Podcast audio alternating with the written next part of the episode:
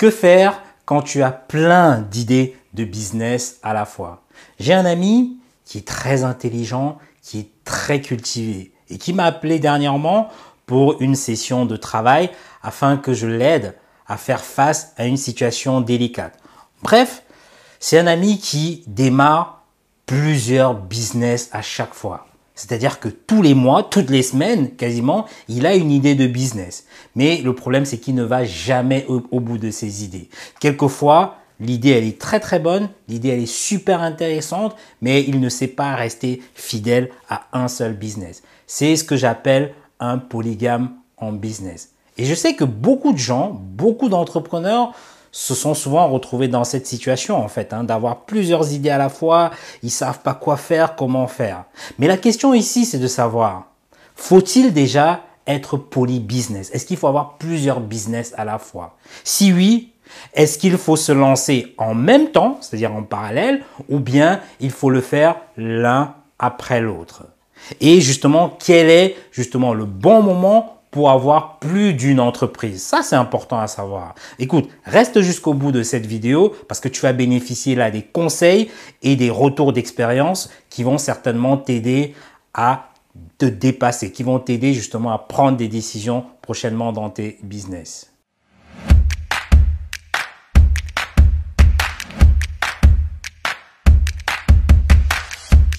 Bienvenue dans la 30e vidéo de la série qui s'intitule Le pouvoir du mindset. C'est une série de petites vidéos de 5, 10, 15 minutes que tu peux regarder sur le chemin du travail, dans les transports ou même le soir juste avant de te coucher. Donc si tu veux développer tes compétences business, si tu veux découvrir les méthodes pour bâtir l'entreprise de tes rêves, écoute, clique sur le bouton rouge et abonne-toi à cette chaîne. Et si tu ne me connais pas, je suis Bertrand Nouage, je suis spécialisé dans les stratégies d'entreprise, dans la vente et dans le marketing digital. Pourquoi? Parce que je suis convaincu que la vente, c'est la compétence la plus puissante au sein d'une entreprise. Tu peux avoir le meilleur produit, mais si tu ne sais pas le vendre, bah écoute, ton projet, il sera forcément voué à l'échec. Donc j'aide les entrepreneurs à multiplier leur chiffre d'affaires à travers mes séminaires, à travers mes formations et à travers mes multiples publications. Est-ce qu'il faut être poly-business? Je dirais oui, il faut être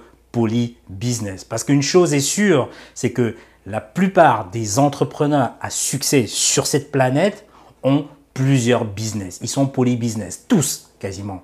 Donc être poly-business, c'est quoi? C'est que ça te permet d'avoir plusieurs sources de revenus comme cela. Ça te permet de rester toujours à flot, peu importe les turbulences en fait, peu importe les difficultés. J'ai l'habitude de comparer cela à un avion. Tu sais, les avions ont généralement plusieurs moteurs, c'est-à-dire que si un tombe en panne, tout de suite le deuxième prend le relais et ainsi de suite. C'est pour que tout le monde puisse arriver à destination. Et donc, c'est la même chose pour le business. Lorsque tu as plusieurs sources de revenus, bah écoute, lorsque tu as une source qui commence à tarir, tu as une autre qui prend le relais, ainsi de suite. Et c'est comme ça que tu tu restes toujours à flot. Donc, c'est vital aujourd'hui, c'est vraiment important aujourd'hui d'avoir plusieurs sources de revenus. Et surtout, avec le digital, on a cette possibilité de multiplier ces sources de revenus. Donc, oui, il faut être business. Est-ce qu'il faut lancer donc plusieurs business en même temps ou bien l'un après l'autre? Donc à cette question, j'ai envie de te dire que aujourd'hui, il y a un vrai problème, c'est que beaucoup d'entrepreneurs sont vraiment touchés par le syndrome, par le phénomène du polybusiness, puisque on voit tout le monde avoir plusieurs sources de revenus, et donc chacun a envie de faire un petit peu pareil. Ça, c'est normal. Mais le souci, c'est que à peine avoir commencé une idée d'entreprise, tout de suite, ils veulent lancer une deuxième, puis une troisième, puis une quatrième. Non, ça ne marche pas comme ça. Pourquoi? Parce que quand tu fais cela, qu'est-ce que tu fais? C'est que tu disperses des énergies dans plusieurs différents projets. Et ces projets se retrouvent très fragiles les uns les autres, en fait. Hein. Et ce qui fait qu'au bout, tu auras forcément des résultats moyens, parce que tu n'es pas focus. Et donc, euh, tu ne pourras jamais, jamais bâtir une richesse, tu pourras jamais bâtir un empire en ayant créé comme cela plusieurs business juste l'un après l'autre sans avoir consolidé les autres en fait. Hein. Donc pourquoi tu comprennes un peu mieux la chose? Je vais prendre un exemple sur moi. Moi, je me suis précipité justement dans le poly-business en 2008. Je rappelle que j'ai créé ma première société en 2006. Donc deux ans après, je me suis dit, ah bah tiens, je vais en créer une deuxième, ainsi de suite. Qu'est-ce que je faisais? C'est que je rappelle que je faisais dans le domaine de la formation et du soutien scolaire. Donc j'avais des clients qui étaient plutôt des familles, des parents avec enfants et qui faisaient du soutien scolaire, de la formation. Je me suis dit, bah, pourquoi pas créer euh, un autre produit qui est la sortie d'école, la garde d'enfants, parce que c'était la même clientèle en fait. Hein. Donc je me suis dit en faisant ça, je vais doubler, je vais tripler mon chiffre d'affaires. Bah, je me suis mis à travailler sur mon nouveau site, j'ai bossé sur mon nouveau site, j'ai bossé sur les contrats, j'ai même commencé à recruter des personnes et ça m'a pris beaucoup, beaucoup, beaucoup de temps. Ce qui fait que je consacrais beaucoup moins de temps à ma première activité de formation et de soutien scolaire. Je consacrais très peu de temps finalement à mon business principal qui commençait à me rapporter en fait. Hein. Et donc, si, on peut dire ça justement en langage très simple, c'est que je passais moins de temps avec ma première épouse pour me consacrer finalement à la deuxième épouse en fait. Hein. Donc, qu'est-ce que ça a fait? C'est que mon chiffre d'affaires a commencé à chuter, à diminuer petit à petit. Et cette année, les résultats ont vraiment été nuls.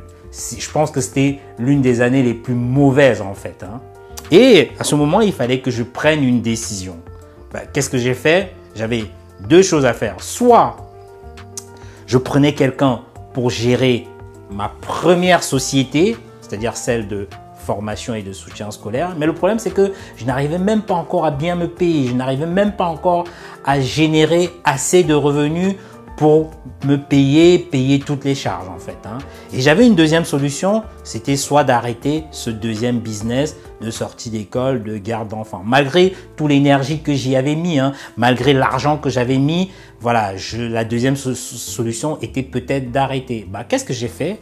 Bah, J'ai choisi d'arrêter. J'ai choisi d'arrêter cette deuxième entité pour me recentrer justement sur la première. Et là, je l'ai encore développé parce que j'étais focus. Hein. J'ai mis toute mon énergie et c'est là que tout a commencé à bien démarrer. Donc, ce n'était pas le moment d'essayer d'être poly-business. Non, je n'étais pas encore prêt pour être poly-business. Quel est donc le bon moment pour avoir plus d'une entreprise? Écoute, c'est lorsque simplement la principale activité se gère déjà d'elle-même. Parce que si elle ne se gère pas d'elle-même, je te conseille, ne te lance pas tout de suite dans une deuxième entreprise. Parce que quand, elle se gère d'elle-même, qu'est-ce que tu peux faire? Tu peux te libérer pour te concentrer finalement sur la nouvelle entreprise sans te soucier des factures à payer dans la première entité. Donc c'est pourquoi il est important lorsque tu débutes toute entreprise, de pouvoir mettre en place ce qu'on appelle une sorte de système au départ, pour que l'entreprise puisse fonctionner même quand tu es absent, quand tu n'es pas présent. C'est très important de mettre en place un système. Et c'est quoi un système?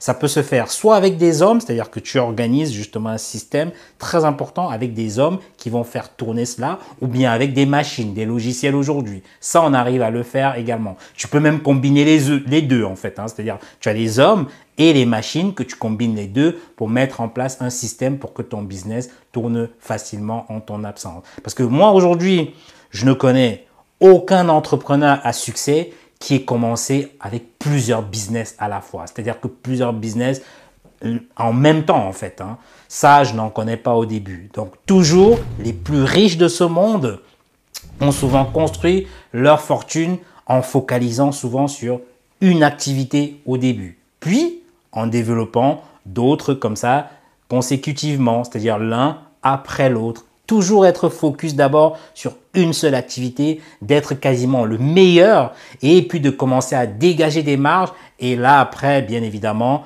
tu peux investir dans plusieurs autres domaines. Et cette leçon, elle est vraiment valable dans tous les domaines, notamment dans le domaine du sport. Si je prends un exemple de personnes très connues, de sportifs comme Samuel Eto'o, comme Didier Drogba, comme Michael Jordan. Bah, ce sont des sportifs, il est vrai, mais ce sont des vrais entrepreneurs. À eux seuls, ils représentent quasiment une industrie en fait. Hein. Mais ces gens, ils n'auraient jamais atteint ce niveau si au départ, ils n'étaient pas restés focus pendant plusieurs années dans leur domaine respectif qui est le sport. Ils jamais, jamais, ils n'auraient euh, atteint ce niveau. C'est pas possible. Donc c'est après qu'ils soient qu'ils aient été les meilleurs dans leur domaine, qu'ils ont développé d'autres activités, ça peut être dans l'immobilier, ça peut être dans la bourse et ainsi de suite. Donc, ce que tu dois retenir, c'est qu'il faut d'abord que tu restes focus dans un seul domaine, le domaine principal, et lorsque tu génères du revenu, là, tu peux diversifier les choses. Cette leçon, elle est également applicable aux artistes musiciens.